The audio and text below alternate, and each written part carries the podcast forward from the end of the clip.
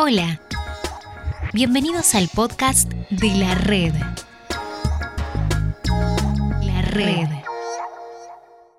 Continuamos con nuestra próxima exposición, la cual está titulada Compartiendo el Evangelio eh, como estudiantes de medicina, la cual es este, mm, dada por el doctor Milciades, el cual pues tiene un amplio eh, currículum. Es alguien a quien también le tengo mucho aprecio. He tenido la oportunidad de poder pues compartir con él a través de, un curso que nosotros estuvimos eh, tomando. Él es gerente público de Servir, es máster en dirección y gestión de servicios de salud.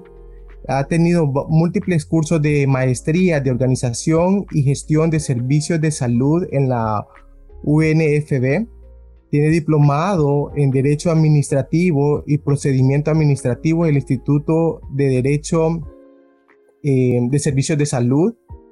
Eh, tiene diplomado en Políticas eh, Públicas e Interculturalidad.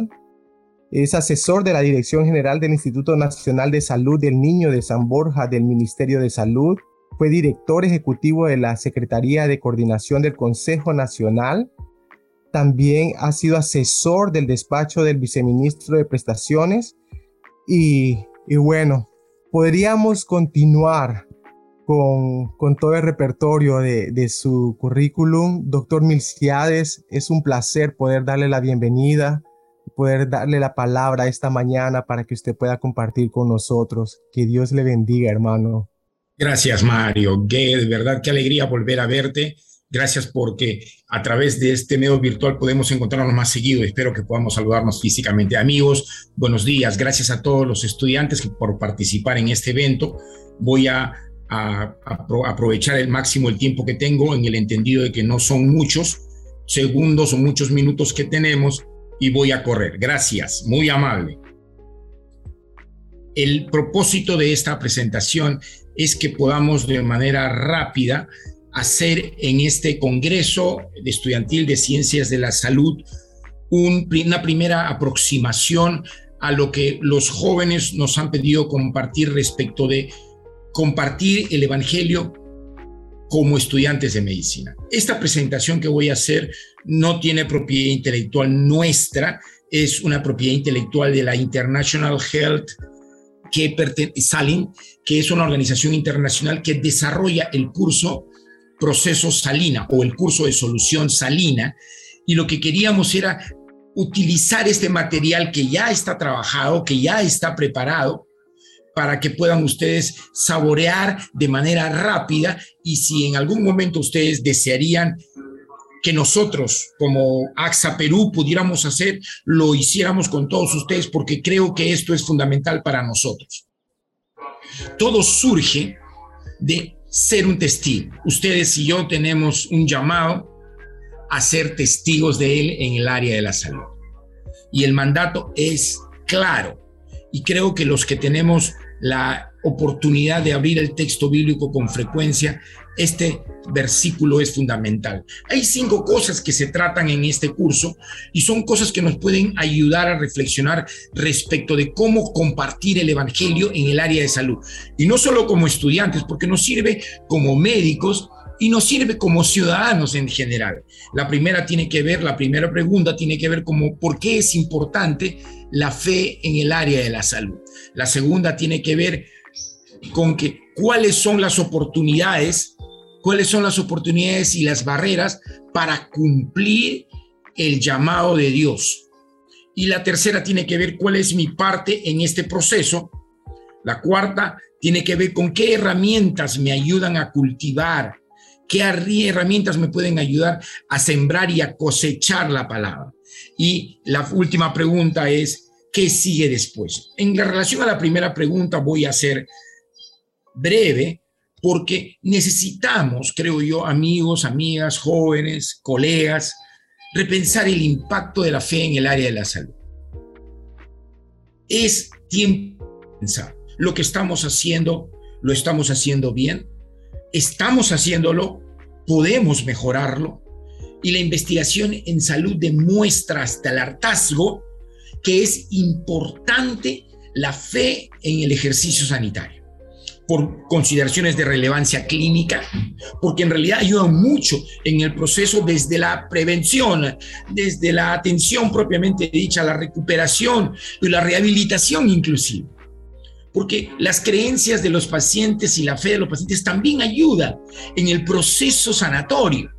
Y finalmente porque nos da mejores resultados. Si queremos trabajar con indicadores, una inclusión de la fe en los aspectos del manejo sanitario pueden hacer cambiar la historia de nuestras prestaciones de servicio de salud. ¿Por qué es importante? Porque la investigación científica lo demuestra y porque hay un llamado de Dios que puede generar un impacto impresionante en su vida. Si usted hasta ahora no se ha logrado identificar, usted tiene un propósito. Y Dios le ha puesto a usted en el hospital, en la universidad, en la clínica, en el centro médico donde usted trabaje, para ser un testigo, para ser sal y para ser luz. Segunda pregunta respecto a cuáles son las oportunidades y las barreras para cumplir con el llamado de Dios. Si es importante, ¿cuáles son mis oportunidades y por qué, por qué me detengo? Cuando pienso en las oportunidades, amigos, usted y yo hemos sido elegidos por Dios para ser sal para ser luz y para ser testigos. Pero hay un ingrediente activo en todo este proceso, el Espíritu Santo. Recuerde, si usted es cristiano y tiene la convicción total de su, de su propósito en la vida, hay un colaborador, hay un acompañante permanente, el Espíritu Santo. Y es algo que debemos considerar en todo nuestro accionar, en todo nuestro vivir. Y recuerde que Dios está obrando. Usted no está ahora por gusto aquí en el Congreso Internacional. Usted no ha sido invitado al azar porque, bueno, le cayó. No, no, no. Dios tiene un propósito y le ha sentado a usted allí donde está. Dios tiene un propósito conmigo y contigo, porque en nuestras vidas, en nuestras familias, con nuestros pacientes en el hospital, Dios siempre está obrando y nos está dando la oportunidad de servir. Esto es importante que entendamos. En el área de la salud, usted y yo tenemos prácticamente todo el día metidos ahí. No sé cuántas horas del día usted está en el servicio de salud. Los que están en el Perú me pueden entender que algunos se van a un centro de salud, otros tienen que ir a otro centro de salud en los conos de las diferentes ciudades, algunos se van a los grandes hospitales nacionales o los grandes hospitales referenciales, otros tienen que ir a hospitales de capitales de región, donde pueden dedicar y utilizar su experiencia, su conocimiento para el servicio del Señor. Nosotros pasamos gran tiempo en nuestro centro de trabajo y tenemos que entender que es una oportunidad única. Cada semana más personas cruzan las puertas de los hospitales que por las puertas de las iglesias. ¡Wow! Cantidad de gente que tenemos cerca a nosotros, cantidad de pacientes que pueden ser motivo de ser alcanzados por el amor de Dios. Cuando usted está sano, mira de frente, pero cuando estamos echados, sí nos queda solamente mirar hacia arriba. Francis Green, el fundador de la Asociación Cristiana de la Salud Internacional, lo dijo esto y esto nos ha motivado a nosotros a entender este asunto. Pero además tenemos una, no solamente oportunidad, sino una posición privilegiada, porque las personas nos dicen cosas que a nadie más le diría, por favor. Las personas ponen sus vidas en nuestras manos. Las personas están dispuestas a cambiar completamente para mejorar su condición de salud, porque las personas comparten algunos problemas y nos hablan con tanta libertad porque confían en nosotros. Y es algo interesante porque nos dan credibilidad aún antes que la ganemos. No necesitamos ganarnos su confianza porque ellos esperan de nosotros mucha, mucha calidad, mucho profesionalismo. Y vienen a nosotros en lugar de que nosotros vayamos a ellos. Dígame, dígame si no es una posición privilegiada la que tenemos los profesionales de la salud, por favor. Y lo que queremos es entender esto y ejercerlo de una manera sabia, inteligente, oportuna. Pero también hay barreras. Hay barreras que nos impiden presentar a Jesús con nuestros pacientes.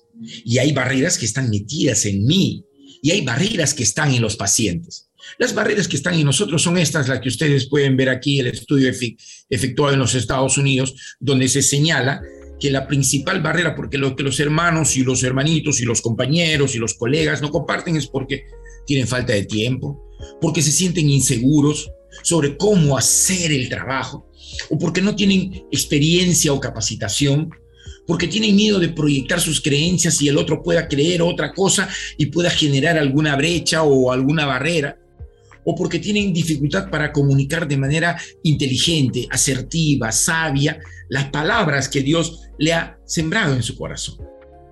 Y algunos piensan que la actitud negativa de los colegas puede generar. Esas barreras deben ser destruidas. Pero hay también barreras en los pacientes. Cuando vamos a compartir el Evangelio, hay que descartar estas barreras que son de tipo emocional, es la que las personas sienten, las barreras emocionales tienen que ver con la negación, con la indiferencia, con la desconfianza con el antagonismo y la, la oposición. Esas barreras, antes de compartir, yo tengo que entender que existen y tengo que vulnerarlas. Las barreras intelectuales de los pacientes están asociadas a que no lo saben, no saben. Tienen creencias medio, medio borrosas, medio inciertas, algunas son falsas y que pueden convertirse en obstáculos para que nosotros que queremos llevar al compañero, al colega, al paciente, a los pies de Cristo, tienen que ser vulneradas. Y la tercera barrera tiene que ver con la voluntad de aquel que nos está escuchando. La presión social, la presión familiar cumplen un rol. Peor si vivimos en, en sociedades religiosas o en sociedades muy cerradas, la posición social y familiar influye muchas veces. La presión práctica de cómo ya pues no voy a ir yo los domingos o los días que tú haces tu reunión, yo tengo otra cosa que hacer y no puedo. Y hay barreras de voluntad que tienen que ser tumbadas si queremos llevar a las personas. Y la otra es la falta de decisión. Muchas veces la gente solo necesita decidir. Cuando Jesús les dijo, ¿saben qué? Levanten sus cabezas y miren los campos. Los campos estaban listos para qué? para la cosecha. Vayan, hagan, compartan el Evangelio. Hermanos, Cristo está por arrebatar, por venir por su iglesia, por su esposa. No nos queda mucho tiempo.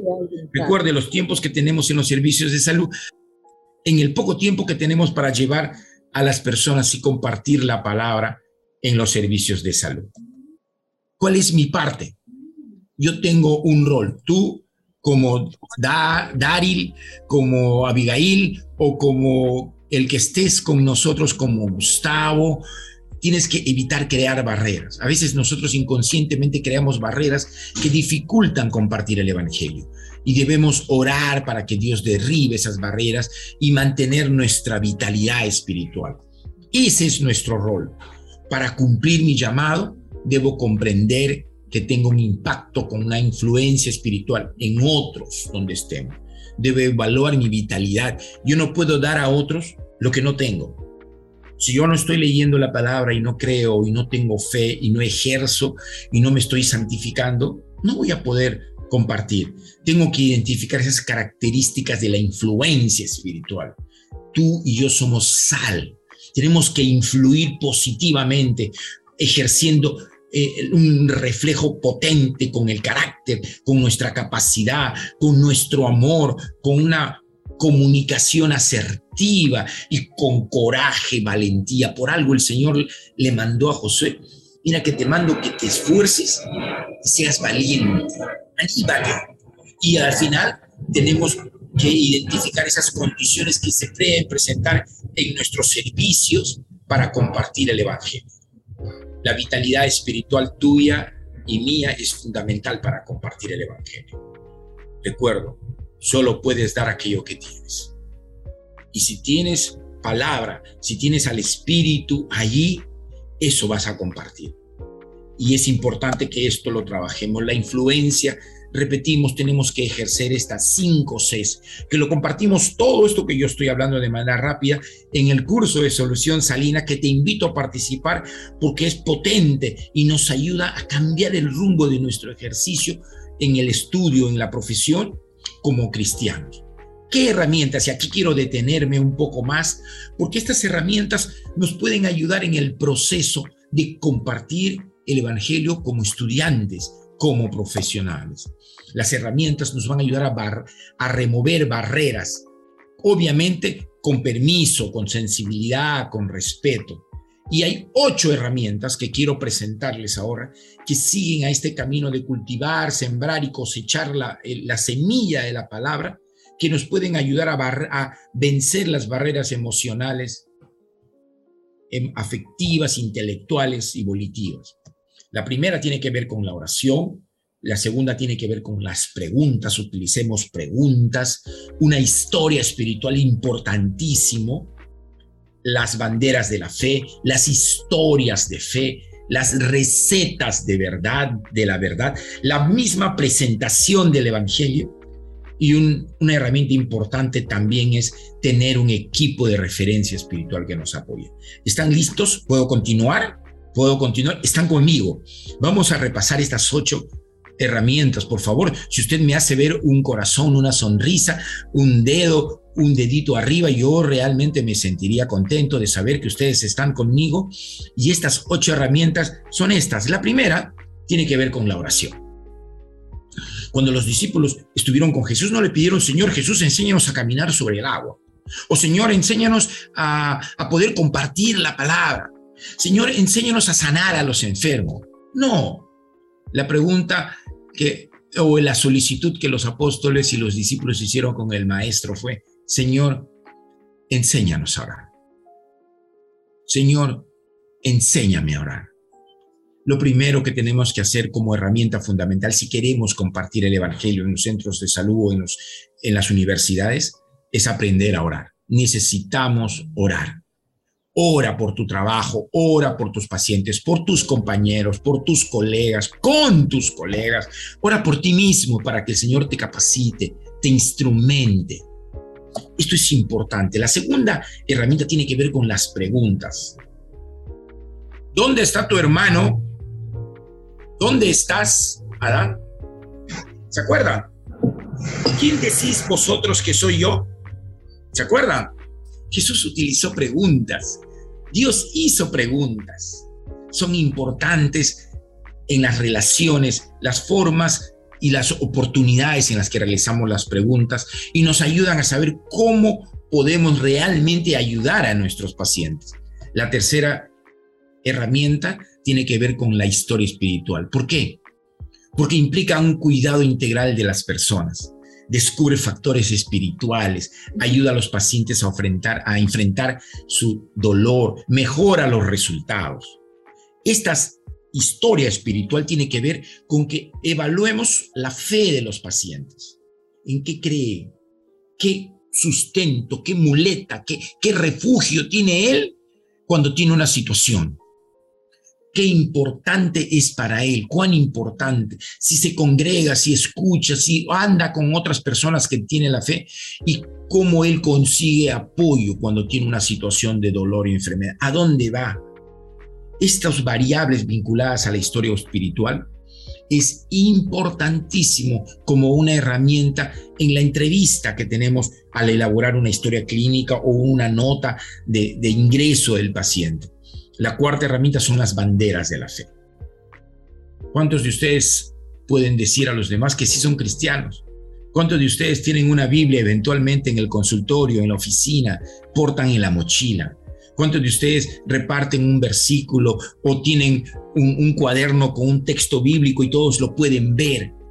Una barrera, una bandera de la fe es una demostración expresa a veces puede ocurrir como parte natural de una conversación, puede enfocarse en un terreno en común, es breve, identifica te identifica como un miembro de la familia y nos puede ayudar muchísimo a compartir y a compartir a otros de lo que Jesús puede hacer en su vida. Las historias. ¿Quién no ha visto un milagro? ¿Quién de nosotros no ha sentido un milagro? ¿Quién de nosotros no ha visto un milagro del Señor en su familia? Historias de fe. Estos, estos, esta herramienta es fundamental porque el testimonio es clave, las recetas de verdad. El paciente tiene que saber que tiene que hacer algo. Si un paciente temeroso, Señor, ¿sabe qué? Tiene que leer la palabra. Aunque ande en valle de sombra y de muerte, no temeré. Usted lea y crea, dígale al paciente, escríbalo, que haga, que lea, que lea, que repita. Y si el paciente viene en una semana y dice, ¿sabe qué? Sigo teniendo miedo, pues aumentale la dosis. aumentale la dosis y, que, repita más, más veces y que crea más. Obviamente, algunos requieren este un perdón app. Esto es adiós a las pesadas heridas del pasado. Algunas personas están enfermos porque no han perdonado. Algunas personas necesitan este, este medicamento porque ayuda a ponerse en el lugar del otro. Algunos viven amargados, requieren una dosis de risacilina. No sé cuántos aquí pueden entender que están siempre gozosos. Necesitamos a veces un buen abrazo. Y hermanos y amigos, es importante correr en esto. Algunos solo requieren un abrazasol, a un aerosol para aliviar las diversas insuficiencias emotivas. Yo realmente me emociono de pensar que puedo dar tanta medicina y puedo recetar la palabra en estas cosas. Yo voy concluyendo, me quedan unos minutos, la presentación del Evangelio la presentación del Evangelio usamos varias formas. No sé cuál tiene usted, cuál qué herramienta conoce, la del arco iris, usa las eh, del Evangelio explosivo, no sé qué herramienta usa, pero aprenda una y comparte el Evangelio usando aquello. Y debe tener un equipo de referencia espiritual.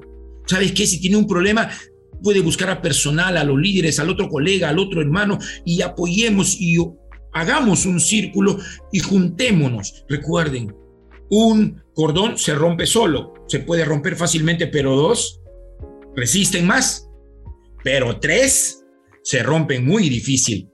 Entonces, esto es importante que ustedes entiendan. ¿Y qué nos toca hacer ahora?